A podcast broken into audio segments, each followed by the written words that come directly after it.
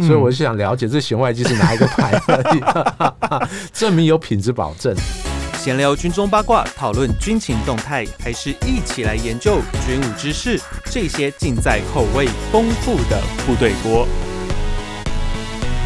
欢迎回到部队锅，我是联合报军事记者徐宇威。我们今天的主题呢是聊用小艇偷渡黑水沟，真的有这么容易吗？那最近其实有个新闻很热门哦，就是在四月底五月初的时候呢，就是大陆有一个偷渡客，他就是从福建那边号称啦，福建那边下水，然后一路就是用小艇这样冲冲冲冲冲，然后冲到台中港，然后在台中港的西安码头呢被人家发现了。那我们很纳闷了，说用一个小艇，尤其是这种。不到一吨重，那么几 几几公斤重的一个小艇，居然可以横渡黑水沟，它真的有这么容易吗？我们今天就来探讨这个问题哦。那我们很开心的，今天邀请到了亚太防务杂志社的总编辑，也是对于海事方面非常专业的郑继文先生。呃，宇威好，各位听众大家好。那我们很开心就邀到继文哥来跟我们聊，就这一个事件哦，它到底真的有这么容易偷渡来吗？那我们先聊一下，就是以偷渡的方式啊，继文哥就。我们过去啊，像九零年代和八零年代这个时候，几乎是偷渡客的高峰期。不过那个时候没有人在用小艇偷渡的，啊，对不对？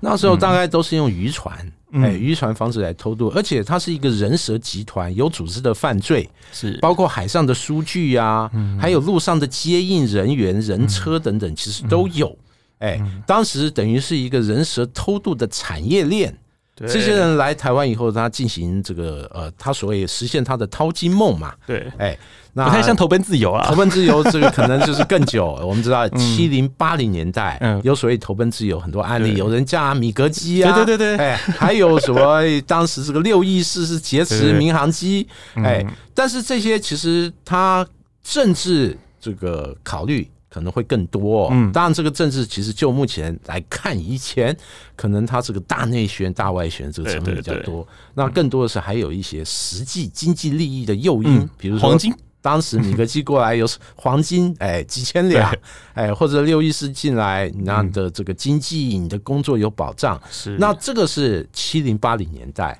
那九零年代以后是主要是两岸那时候的经济经济台湾这个发展是有差距的。台湾那时候前沿脚目，大家还是记得，就是钱很多。而大陆那时候刚经过这个呃六四天安门，就受到国际的制裁，他当时非常希望。能获得台湾很多经济的帮助，台商西进啊，那时候经济是刚刚要开始腾飞，哎，但这个两岸之间，这个台湾在经济上它是有很大的吸引力。我那时候记得、哦，就还有广告被唱党欧嘛，党欧我们同在一起，没错。对，那时候那时候偷渡客几乎都是为了经济利益来，所以像这一次就是讲说我是投奔自由，其实我们真的觉得奇怪，台湾的民主灯塔真的有这么亮？那我们再下来可以讨论一下，就是这种小艇。因为他说他是从淘宝买的，那当然那时候因为其实我有问过一些其他人，他有跟我讲说，哎，你要不要看一下那个油桶的形式？你要不要看那突击艇的形式？它是不是就是很标准？我们一般可能像我们去一些卖场啊，或者去一些就是水上用品店就能买得到的一些小艇哦。你觉得那个小艇的形式，你觉得它会不会太专业了？这个艇本身哦。它看起来是这个挺专业的，特别是乎是一些特战部队用的这种专业哎军用级的这种小艇。当然，我没有在淘宝上买过那么专业、那么高档的这个 这个小艇，那个还不便宜呢。对啊，四万多人民币嘛，对对对对，蛮贵的。嗯，呃，但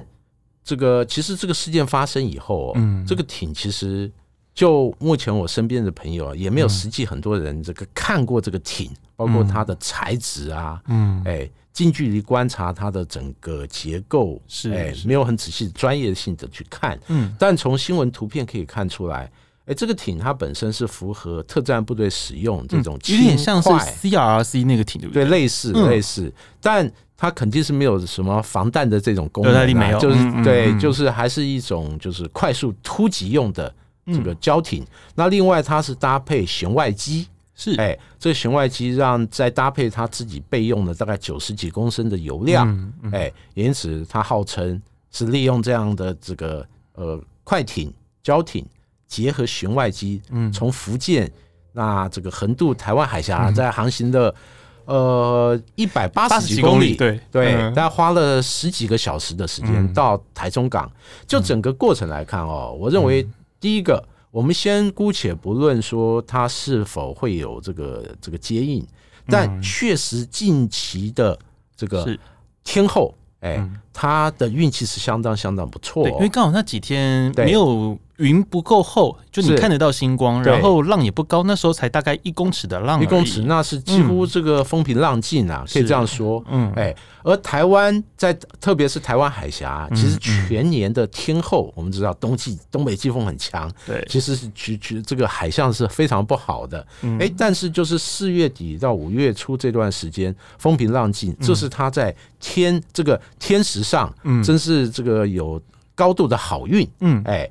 但是我认为，呃，整个事件里面还要询问他本人各方面的状况，哎，包括他自己这个以往的经历啊，还有生活的状况啊，你才可以综合进行相关的研判。他具备有这样的专业能力吗？哎，特别是有一些这个美呃新闻报道说，哎，这个人是不是有海上民兵或者这种？军事人员或准军事人员的一个背景，嗯，因为这样可以顺便聊到，就是最近那个金门那一边不是有很多的那个抽沙船，或者说像是舢板船，尤其像前一阵子海巡对于舢板船其实很头痛，对，因为他们舢板船会扰台湾的渔民，然后甚至还冲撞过海巡艇，那就有人说这些人他们是海上民兵，所以像这一次的那个小艇，我们其实也可以很合理的去做一些怀疑嘛，对不对？我们可以做这样的怀疑，也有这个几率。但哦，是不是真的是这样？可能还要对这个人进行一些相关的讯问。嗯，那就要等他可能隔离结束以后。那我们相关的单位进行这个仔细的讯问，可能才会有初步的一个答案。嗯，那另外我们知道，除了这个呃四月三十号这一起以外，后来五月四号也有一起嘛。对，用滑的，用滑的，哎，感觉他好像是这个哎去秀姑峦泛舟啊，哎急流泛舟用那种这个 这个哎这个胶艇。那另外更之前三月二十七号，嗯，还有一个。那更简陋了，对，它可能是用木板或者角力保利龙。板，嗯，然后这个从福建，哎，那偷渡到这个乌丘，嗯，哎，这是另外一个案例，嗯，所以我们从这三个案例来看哦，它的数据都不一样，嗯，哎，那它运动在海上活动的这个距离也不一样，哎，那因此这几个这个案例似乎就目前来看。好像独立性的案例比较居多，对，这三个好像不太是不太有关联啊。但是我认为，可能我们要把时间拉长来看，就是未来的时间，哎，这种案例会不会还有？对，哎，它是否有一个共同什么样的特征？嗯，哎，或者什么样的背景？哎，或者呃，这个呃，对台湾，他是是想这个。达到什么样的效果？我认为综合性各角度来看、来分析，对对对，可能才能获得更精确而专业的答案。对，而且我们对于那个五月一号那个其实很好奇，因为我们都叫黑水沟，代表其实它其实你要横渡它有一定的难度。像早年很多大，像台湾很多人啊，早年都是祖先都从大陆来嘛，没错，就横渡过来，其实那时候都有有很高的难度。是，那其实你用动力橡皮艇，它也是个蛮土法炼钢的方法。对，那。从中间你怎么样过来？而且黑水沟它有洋流，有风，那我们怎么样去精确的导航到你可以准确来到台湾，而且还能够到台中港？哎，对，你不觉得到台中港这件事情会让你觉得更匪夷所思吗？什么港不挑挑那个港？呃，台中港这个地区，我们只知道台中到新竹这一块是距离大陆相对比较近的哦。哎、嗯嗯欸，那大概它的距离都一百八到一百七之间，是算是台湾海峡最最窄的这个部分。哎、嗯。欸那呃，是不是就是冲着这一点而来哦？嗯，哎，那我认为还需要进一步去进行相关的调查，哎，才可能有一个初步的研判。对，因为我真的觉得这个人真的太专业，是是是，我觉得应该很多人都很啧啧称奇吧，就是他能够这样子平安，而且一个人哦，他是 alone 一个人而已。他这样一个人哦，就是让人就觉得呃，他这样跟以以往的案例就是没办法勾勒在一起。比如说，他如果是有什么特殊的目的。嗯，哎，那断不会一个人，可能路上一定有人接应。嗯，而且他偷渡来了以后，他必须要掩藏自己的一个足迹，但是他却大声呼救，哎哎，来哦来哦。但是 但是实际我们所看到的这状况不是这样，对，感觉他好像就是误入丛林的小白兔，哎，寻求大家路人甲乙丙丁的帮助哦。对对对，那就觉得这个很好奇，就是我们可能已经推想很多场景，但实际所反映出来，哎。诸多矛盾的之处很多，哎，因此实在是这个还一时还真的无法清楚的研判这个人的目的。而且我们可以再研究一下，我觉得他带了九十公升的油，他带了很多桶，他最后只用了大概三十六公升左右。其实那时候我们有稍微换算一下，他大概是一他大，因为他大概十个多小时嘛，对，那他大大概的那个航速是大概六节左右，六到九节不到十节啦，就大概五六节这样子跑。然后它的耗油量大概每公就。一里好像顶多耗个一五公升左右，是。它其实那个油耗量跟它的那个速度都还蛮合理的。对，可是这样也让人觉得很奇怪，因为你真的要这样横渡过来很难呐、啊，确实很难。特别是这个刚才就是主持人讲到嘛，嗯、这个黑水沟这个向来其实它的海上这个环境很恶劣，嗯、而且台湾海峡是有洋流存在的、哦，对，这个洋流其实还蛮急的，因此哦。嗯他能这样偷渡过来，其实就专业来看，那不合理的这个支点蛮多的，真的太多。因此，很多人去认为这个事情不简单。嗯，哎，虽然他号称从福建直接来这个台中港，但普遍都认为。海上或许有一个可能更大型的输具，嗯，作为一个母船，嗯，哎，在某个海域或某个距离把它放下来，对，这个比较有可能性，嗯，哎，但是到底如何，就是像前面讲的，必须要对于他进一步的讯问，可能才有一个初步的了解。哎，我们这样就可以再聊，就是像这种小艇哦，它这次可以这么。顺利的偷渡上岸，那我们就可以聊聊这个小艇它到底在战术上的应用。因为其实过往像海军陆战队是最爱用这种小艇的。对，那我们跟基本哥请教一下，就像这种小艇渗透，因为它这次其实是成功的渗透到我们这边来了。那这种渗透的方式，它大概有哪一些方式？它能够好用的地方在哪里呢？其实这个小艇最主要就是它本身的操作简单，而且重量轻。哎、嗯，那。再加上这个特战部队或者这种海军陆战队这种侦察小组，哎，那它运用这种快艇，它本身的隐秘性比较高，是。哎，尤其是你看夜间进行一个这个突击，哎，那主要是刺探敌情的之用，哎，尤其是刺探你必须要执行任务的海边这个岸区，它相关的布防状况，哎，地形状况，那作为后续部队。那突进的一个先头的一个敌情侦察，哎，那也因此这种快艇它本身，你看这个目标小，哎，尤其是可能不到，大概只有四公尺不到，对，雷达要在有效侦测到它，其实有一定的困难，对，那特别是目前不管是海巡或海军的雷达。哎、欸，你要侦测到这样的可能四公尺以内的这个目标，你必须要把你的雷达可能调的解析度高一些。哎、但你高的结果，这个海面的杂波，嗯，就会让这个雷达几乎都没有办法运作。而且会有个问题，对，这种这种雷达的杂波啊，这种小艇的回波跟这些杂波，它融在背景里面，对，就看不在一起，所以你就没办法看得到。因此，一般来讲呢，我的了解就是海巡一般是把雷达这个解析度再调高到大概十公尺以上。嗯，哎，否则的话，你这个呃海面杂波一片，你是没有办法有效运作的。对，哎，但是你看十公尺以上，那针对这种不到四公尺，你自然而然就难以掌握。而且它本身这个不止体积小，而且它这个趁着夜黑风高，嗯，哎，那很多据点没有很好的这种夜视设备，或者不。这个设备不周全的状况下，嗯，自然而让它在进行海上突击的时候，嗯，其实它的便利性还有突然性或者穿透性更强，嗯，哎，那另外这种艇在使用的时候，它通常是这个结合可能这个陆战队或者突击部队它的一些更大的母船，嗯，哎，像美国的海豹，它可能有这种特战直升机，嗯，哎，在距离海湾不远的海这个海域，嗯，哎，投放。这个这个突击艇，嗯，然后让这些渗透人员向海岸进发，那或者使用像潜舰，嗯，哎，在这个海域外，哎，那。把这些这个突击警和这个渗透小组，嗯，那释放出来，哎，这些都是过去来包括美国和很多国家特种部队啊惯用的一个手法，嗯，哎，那我想那个潜舰这种释放的方式应该比较特别，那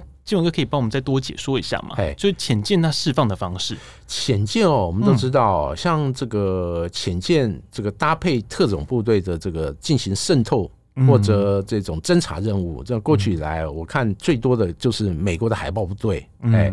像美国海豹部队经常会结合它这个，比如说俄亥俄，嗯，哎，这一类这个潜舰，大型的所谓大型的潜舰，核动力潜舰比较是是，美国都是这个核动力的潜舰，嗯，哎，像俄亥俄级哦，它这个尤其是巡弋飞弹型的这个潜舰，它就在艇身的上面就有一个这种特战小艇，嗯，哎，它的但它的那个特战小艇，它并非这种胶艇性质，它可能规格更好。哎，可能可以在更远的距离进行这个渗透作战。哎，而这种渗透作战，其实过去来一直是这个海豹部队它这个标准的这个战术或战法之一哦。因为美国我们都知道，它是一个世界性的海军，它活动的海域其实不只是美国周边哦，像这个远在印太地区、中东地区、这个非洲，不管北非或西非，哎，这些任务对他来讲是家常便饭。哎，因此。这个这种这个行动是过去以来，不管是好莱坞电影或实际的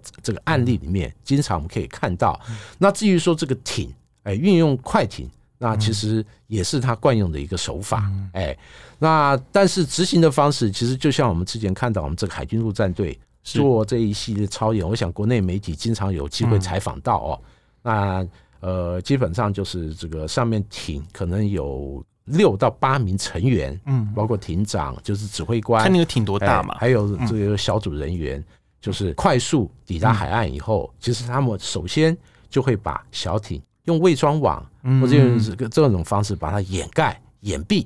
让敌方没办法哎发现你们渗透的痕迹。那另外这些特战小组就是利用可能这个夜晚夜间的掩护，呃，再加上辅以他们自身的夜视装备，哎，对于。这个呃任务，这个海边哎，进行相关的这个侦查或者渗透活动，包括除了侦查以外，对于一些可能要害目标、高价值目标进行爆破等等，哎，那可能这个特战部队或者是这种渗透小组，它执行任务大概就是这种方式，哎，嗯，尤其那个我们那个海狮海豹，就我们那种阿公前舰的，其实它上面也有特战舱，哎，我后来发现。是。它也是当初也是为了可以这样子使用的吗？当然，当然。这些这个不管是海狮、海豹或海狼、海虎，根据我们了解，其实这种执行特种作战都是他们这个这个作战设计就有作战的一个环节。哎，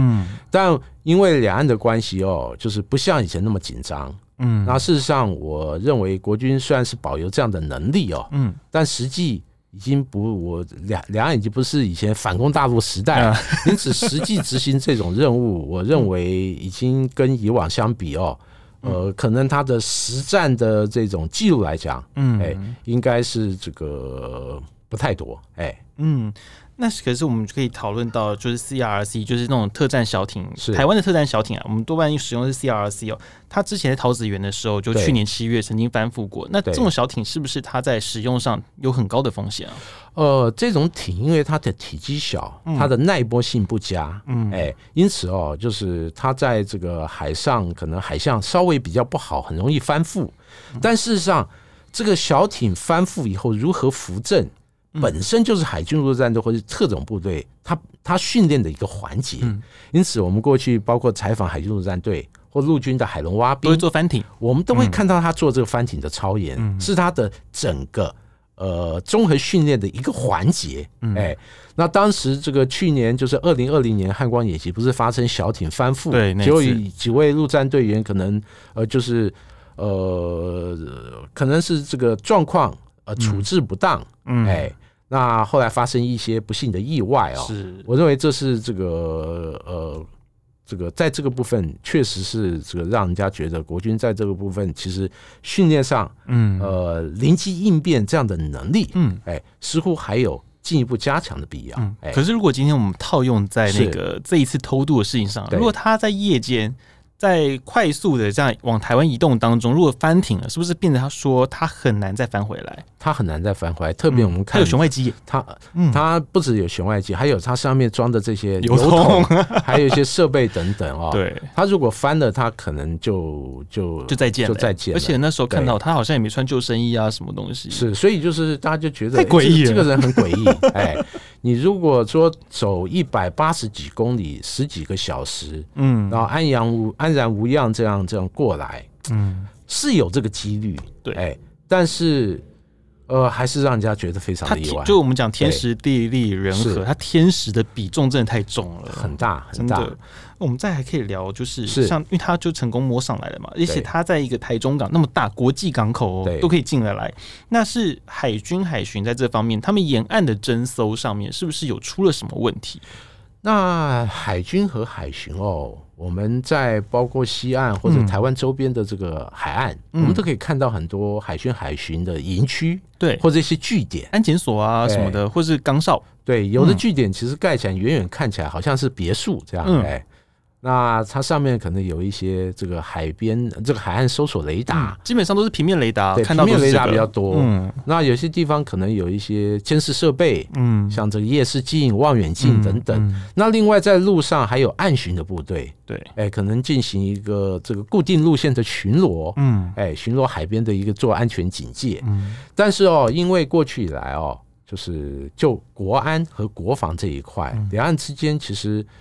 呃，冲击性或者紧张性不高，嗯，哎，因此目前我们的海防跟可能一九九零年代以前相比哦，嗯，已经不是可同日而语啊。你说就觉得我们这几年其实相对比较宽松，比较宽松，而且最重要最重要就是因为国军进行了好几波的裁减军力。嗯哎，人力已经大不如前，精实精粹，然后再永固这样。对对对，一系列下来哦，嗯、那我们可以说像以往这样执行比较高强度或绵密的海岸巡逻，嗯，这个能量其实是这个不足。哎，嗯、这是实际目前我们摆在眼前的。当然，未来哦，针对这起事件，呃，国防部长这个已经在立法院已经承认，哎，凸显了我们可能国安上面这个有。必要进行一个加强。是。哎，不过在这个部队员额不能大幅增加的状况下，可能未来你势必要运用一些可能科技的手段，嗯，像无人机啊，无人机哎，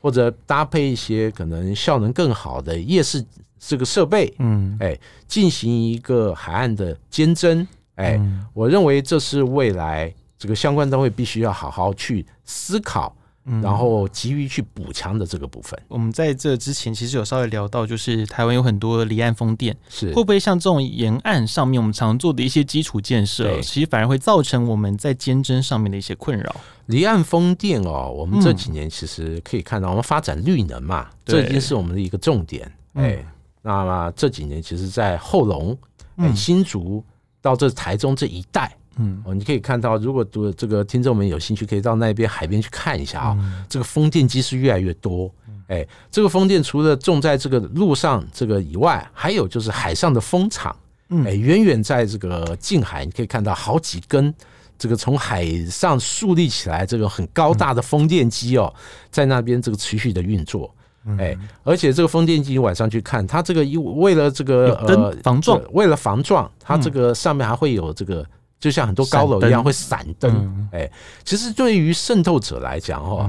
这一些风电机那变成它第一个很好导航的，嗯，哎，标的。就真的是民主的灯塔，对对，标的。第二个就是对于路上要监侦的单位来讲，比如说它的雷达，哎，等等，那可能就变成它识别一些障碍会产生一些盲区哦，嗯，哎，比如说这个雷达回波比较小的这个目标，可能借由这个呃。穿梭在这里面，哎，这个这这边穿梭过来，其实它是有一些间隙可以去进行利用的哦。嗯，那这个部分其实有关单位未来在风电机越来越多的之余，我认为有必要进行这个专项的研究。嗯，针对风电电机所暴露出来啊，我们这个海防上所产生的一个问题，那如何去去补强？可能要考验相关单位的智慧了，哎，而且像因为风电机它本身也是会有热能，那如果说你今天用光电设备看的时候，你会很容易那个风电机跟那个小艇又会融在一起，是，然后雷达又融在一起，好像真的会造成很大的一个困扰。对对对，所以这个部分确实是这个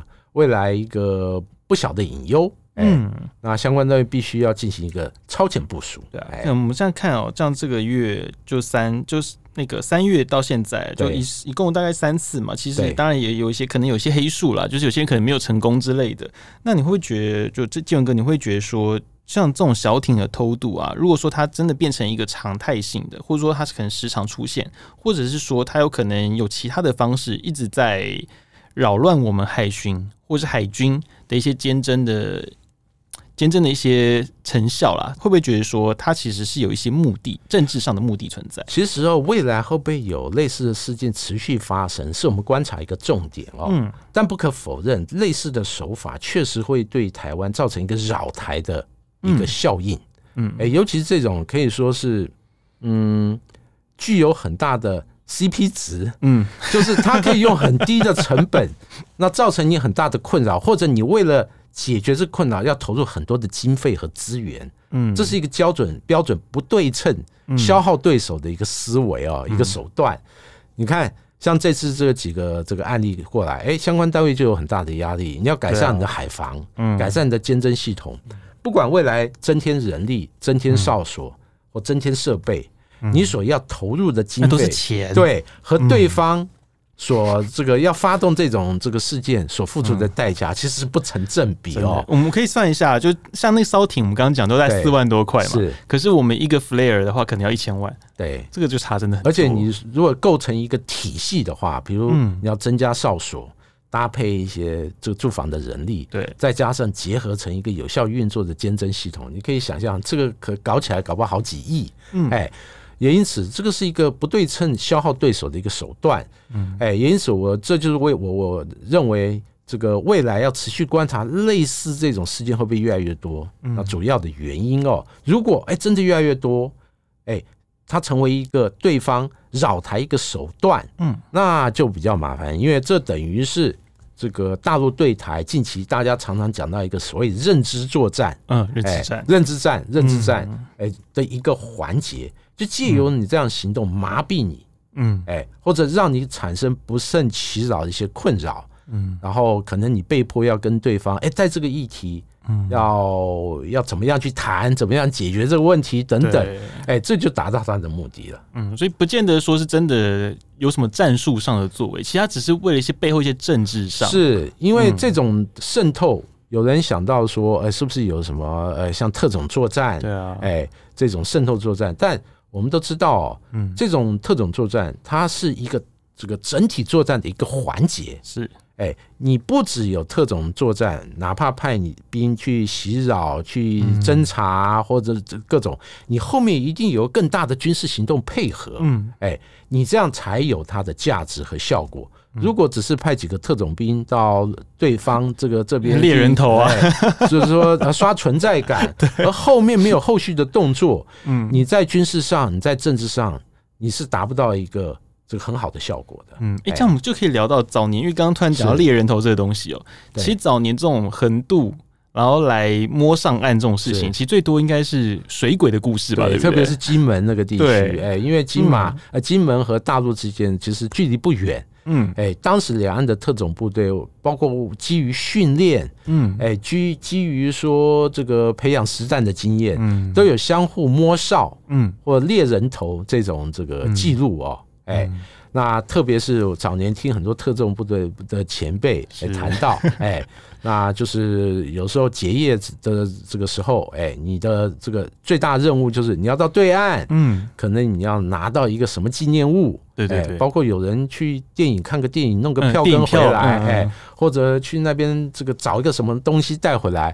哎，证明你确实成功的渗透到对岸，然后又完成任务回来，嗯，这是他们这些特种部队，哎，这个金门前线特种部队结业或者呃。这个证明自己有实战能力的一个重要的标的，嗯，哎，当然那个时候是有时代的背景啦，对，哎，因为更之前两岸可能比较血腥的时代，可能就是用实战化的这种战机，嗯，来证明你执行了这个任务，哎，他可能就是割头、割耳朵，哎，那这种这个说法，我其实，在金门这个地方，呃，我们我们知道金门现在已经是战地公园嘛，但这种故事其实大家都是家喻户晓，嗯，而且。呃，很多访客就是喜欢听这些小故事，对对对，来体会金马当时这作为前线，哎，那种风声鹤唳的氛围，哎，而且那时候我们还蛮好玩，就是去金门呢，你抽到金马奖的人，其实很多学长都会跟你讲说，你要小心，半夜不要被摸哨。如果看到海上有光亮亮亮的时候，你要很小心。对，这是不是也是当初的一种认知战啊？其实那那个呃，金门当时哦，确实我们部队很多，嗯，啊，多的时候好像十万，有十万大军，十万大军，嗯、哎，当时还大家还一。记得就是单打双呃单打双不打，不打 哎，类似这种互相打炮宣弹，嗯，确实战地的氛围很大，而且那时候不只是氛围而已，确实有感受到，哎，对岸哎会被就是在利用什么时机，然后把金门夺回去，哎，这样的一个这个呃实际这样的一个状况，哎，也因此他的这种感受，哎，刚开始绝对是一个这个战地。哎，所反映的一个实际状况，但是后来基于两岸它政治各方面环境的这个改变，我们知道所谓单打双不打，后来也就没了。对啊，对啊。哎，那更多的是就是相互进行一个宣传。嗯，哎，比如说我们这边就三民主义统一中国，对对对，然后一直放广播，对，然后对岸也有他的一些诉求。哎，那因此，那在金马这些前线地区，更多的是一种可能宣传。嗯，哎，可能这种。以现在的手法来讲，就综合性的认知战，嗯、哎，就有人说我们这边有吃的好，哎，就过得好，哎，你们那边怎么样怎么样？那进行一个政治上一个诉求，哎，嗯，那像最后我们还可以聊一下，就是那个像这一次，因为他偷渡过来，我们大家实在觉得真有太多的不可能了。是，那如果说以一个真的你认真要过来，你觉得他欠缺了什么东西？如果说要很安全的从福建一路飘到台湾来。用小艇哦，我们前提是要用小艇。对，你觉得他应该要做什么准备？我认为哦，第一个，它的安全设备可能要好一些，比如基本的像这个救生衣啊，哎，这些是包括一些粮食啊，嗯，你都要准备。他是有说他有准备粮食，哎，嗯，就。对，那我认为要充分的准备，包括饮水、粮食。对，因为在海上哦，你你没有保证你十十个十几个小时就能到。如果说洋流的关系，你飘到你不可预期的地方，嗯，你真的是喊天天不灵，这个这 个你就是陷于绝境。哎，因此第一个求生设备一定要好，嗯，第二个你要比较好的导航设备，对，哎，那至少要知道自己的方位，还有你的目标，你要怎么去。哎，对，那那第三个就是你本身的这个动力系统可能也要可靠，嗯，哎，那呃这次证明它的弦外机好像可靠度蛮好，一百八十几公里连续操作还蛮厉害的，而且它能持续稳定，居居居然都没有故障，所以我就想了解这弦外机是哪一个牌子，证明有品质保证。对，而且它的那个导航能力真的是异于常人，对对对，所以就是呃就是。好运，再结合某一些专业，哎，那促成这次这样的一个偷渡或这样的一个案例。但总体来讲，我认为哦，呃，偷渡，嗯，其实就目前的两岸状况来讲，或者两岸交流的状况，是其实是一个很 low 的做法。没错，根据我们了解哦，两岸之间其实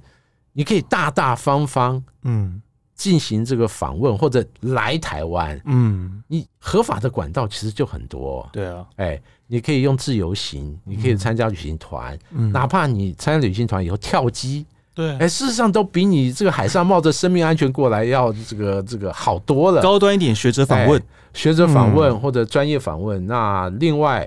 呃，我必须讲，像某些比较这种敏感的单位，比如像情报、国安，哎。等等的单位，其实他要辨认、辨识这个做假件证件来台湾，嗯、或者我们这边要到大陆，是其实都很方便，而且你可以大大方方搭着商务舱过来，也没有人会拦阻你哦。嗯、因此，我必须说，这种偷渡这种极端的方法，以现在两岸交流的状况来讲。真的算是比较 low，而且非常冒生命危险的一些作为，对，其实很不值得啊，很不值得。对，好，那我们今天节目就到这边哦，部队锅感谢您的收听。那我们在联合报的数位版会员专区也有很多深度的报道，也欢迎您一价观看。今天呢，我们节目就到这里。如果喜欢我们节目的话呢，请记得追踪并给我们五星的好评，我们非常感谢您哦。那我们下次见喽，拜拜，谢谢大家，再见。